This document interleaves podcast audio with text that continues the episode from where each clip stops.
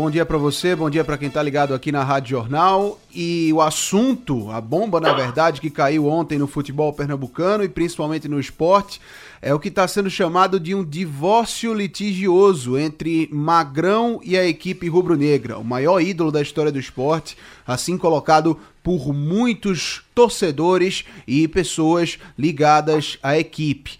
Hoje o Felipe Farias, repórter do Sistema Jornal do Comércio de Comunicação, que acompanha esse caso desde o começo, desde o começo é, dava conta, antes do esporte voltar a trabalhar nessa intertemporada, que o Magrão cogitava aposentadoria e que um dos motivos seria também a situação no time, no banco de reservas e a questão financeira. Alguns números colocados hoje na edição do Jornal do Comércio pelo repórter Felipe Farias. A ação na Justiça do Trabalho, na décima vara, dá conta de um valor cobrado pelo Magrão no valor de R$ 5.016.853,16 E aqui vale ler uma parte integral da matéria. Com relação à parte das dívidas que estão abertas com o goleiro Magrão, a petição inicial aponta salários em aberto de outubro novembro de 2018, cerca de 41 mil reais. Também 25 dias de férias de 2018, cerca de 22 mil reais. Além de contratos de imagem de fevereiro, duas parcelas, abril e maio de 2019, totalizando 86 mil reais. Valores referentes à 13 terceira, o 13 terceiro, na verdade, de 2017, no valor de 20 mil reais. É claro que a gente não traz um convidado como Nelo Campos para o Bate-Rebate Futebol para falar dessa situação, porque ele já externou ontem que está nas mãos do jurídico. Mas eu pergunto, Nelo, bom dia para você, obrigado por atender a Rádio Jornal. Como é que você, não só como diretor de futebol do esporte, mas como rubro-negro que está dentro do clube há alguns anos, recebeu essa notícia, Nelo? Bom dia, Antônio, bom dia, Geraldo, bom dia, Nação Rubro-Negra. É, acho que como todos os, os esportistas de Pernambuco receberam surpreso. Hum, uma coisa que foi surpresa para todo mundo, toda a imprensa, toda, todos os, os, apaixonados pelo futebol, tenho certeza que foram pegos de surpresa, como, como a gente também. Pois é, Nelo. É, um outro fato que eu queria que você comentasse. É, Alguma decepção dessa diretoria, da atual gestão do esporte, com essa atitude do Magrão? Porque houve uma renegociação de contrato no início do ano, uh, a informação que vocês externam, inclusive, é de que estava tudo em dia. Há alguma decepção do clube, da atual gestão, com o Alessandro Betti Rosa, o Magrão? A gente só vai se pronunciar oficialmente e só vai poder confirmar qualquer coisa que possa ser suposição hoje quando a gente tiver essa citação oficial. Isso desde sexta-feira, quando ele não se apresentou e que existiam rumores que ele estava se aposentando, de lá para cá tiveram cinco versões dessa ausência de Magrão. Né? E tiveram a versão que mais nos preocupou, chegou para mim no sábado à noite, e nós corremos atrás e, e vimos que não era verdade, que ele estava com câncer. Né? Isso era a versão que realmente mais nos preocupou, porque afinal de contas, acima de tudo, ele é um ser humano.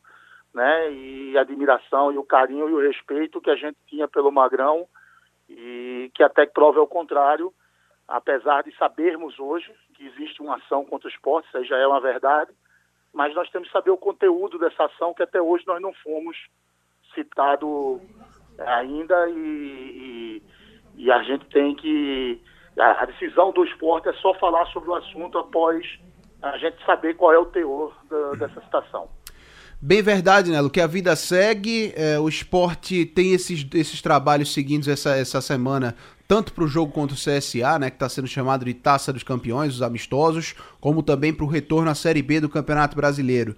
O presidente Milton Bivat está no Rio de Janeiro, Nelo. Ele conversou com a gente no último domingo esportivo, disse que ia tentar resolver situações de calendário, já que o esporte, nessa volta para a Série B, tem uma maratona gigantesca e sequer joga no final de semana no mês de julho. Além dessa questão de calendário, o presidente Milton está no Rio também para alguma questão de recurso de crédito, Nelo? Sim, Jorge, você, é, sim, Antônio, você está certíssimo. É, o Magrão escolheu, tomou a decisão de seguir a esfera jurídica Então, a partir de agora, o assunto é um assunto jurídico, não é mais departamento de futebol. O departamento de futebol está totalmente focado no assunto que é voltar à primeira divisão. E na preparação, nessa intertemporada, que, que segue em ritmo normal, temos os dois amistosos com o CSA Taça dos Campeões, certo? É, que será no domingo e na quarta-feira. É, o, e o início da Série B no dia 8, reinício das 30 batalhas que vamos ter até o final do ano para conseguir nosso objetivo. Nosso presidente está sim em visita na CBF, visita oficial, está trabalhando em todos os, todas as frentes necessárias, entre elas tanto parte financeira como também é, as datas, tentando dar um ajuste, porque nós temos quatro jogos em nove dias, é um, com uma viagem no meio, inclusive, e com três jogos dentro de casa. Um torcedor ter que, que ir três jogos em nove dias dentro de casa é prejudicial também até inclusive para a renda, que no momento a parte financeira do esporte é necessário que a gente tenha boas rendas.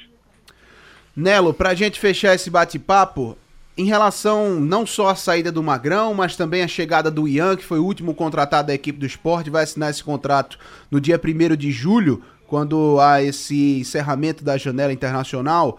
O elenco do esporte está fechado para o restante do ano, Nelo? Sim, sim, Antônio. O elenco do esporte hoje está totalmente fechado. E não só fechado de contratação, fechado também, blindado, sabendo que, que as coisas de fora vão tentar entrar na nossa casa, mas só vai entrar se a gente abrir a porta. E eles sabem disso, que a nossa porta tem que estar fechada e tem que estar todo mundo unido, porque vão ser 30 batalhas, 30 decisões e, e não vai ser fácil. O campeonato é muito. Mas todo mundo está muito consciente do seu objetivo e, e, do objetivo geral do grupo e do objetivo do clube, que é voltar à primeira divisão. Então, no momento, sim, nós estamos, inclusive, é, é, com o Ian ser regularizado entre o dia 1 e o dia 2, né, porque abre a janela no dia 1, então acredito que lá para o dia 2 ele já vai ser dado entrada e o mais rápido possível vai estar regularizado e pronto e apto para jogo já no dia 8, entregue todo o elenco para o, o nosso treinador, porque ele escolhe os melhores e, e já comecemos novamente com um bom resultado. Nelo Campos, diretor de futebol do esporte, conversou com a gente aqui na Rádio Jornal. Obrigado, viu, Nelo? Obrigado a você, um grande abraço à Nação Rubro Negro, um abraço Geraldo, um abraço a todos. Nelo Campos conversou com a gente e amanhã aqui na Rádio Jornal, Geraldo e amigos, tem Brasil e Paraguai, primeiro jogo da seleção brasileira no mata-mata dessa Copa América que está acontecendo aqui no Brasil e a gente está transmitindo aqui na Rádio Jornal. Nove e meia da noite na Arena do Grêmio, que teve o gramado criticado pelo Lionel Messi, né? Muitos jogadores, inclusive, criticando o gramado da Copa América. O Haroldo Costa, o Ralf de Carvalho e o João Vitor nessa jornada. Única dúvida no time brasileiro é a ausência do Casemiro, que deve ser preenchida pelo Fernandinho.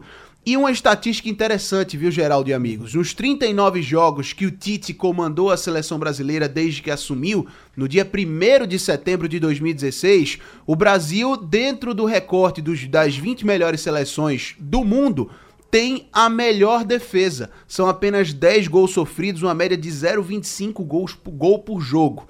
E tem um dos melhores ataques com 88 gols feitos. Um problema, Geraldo.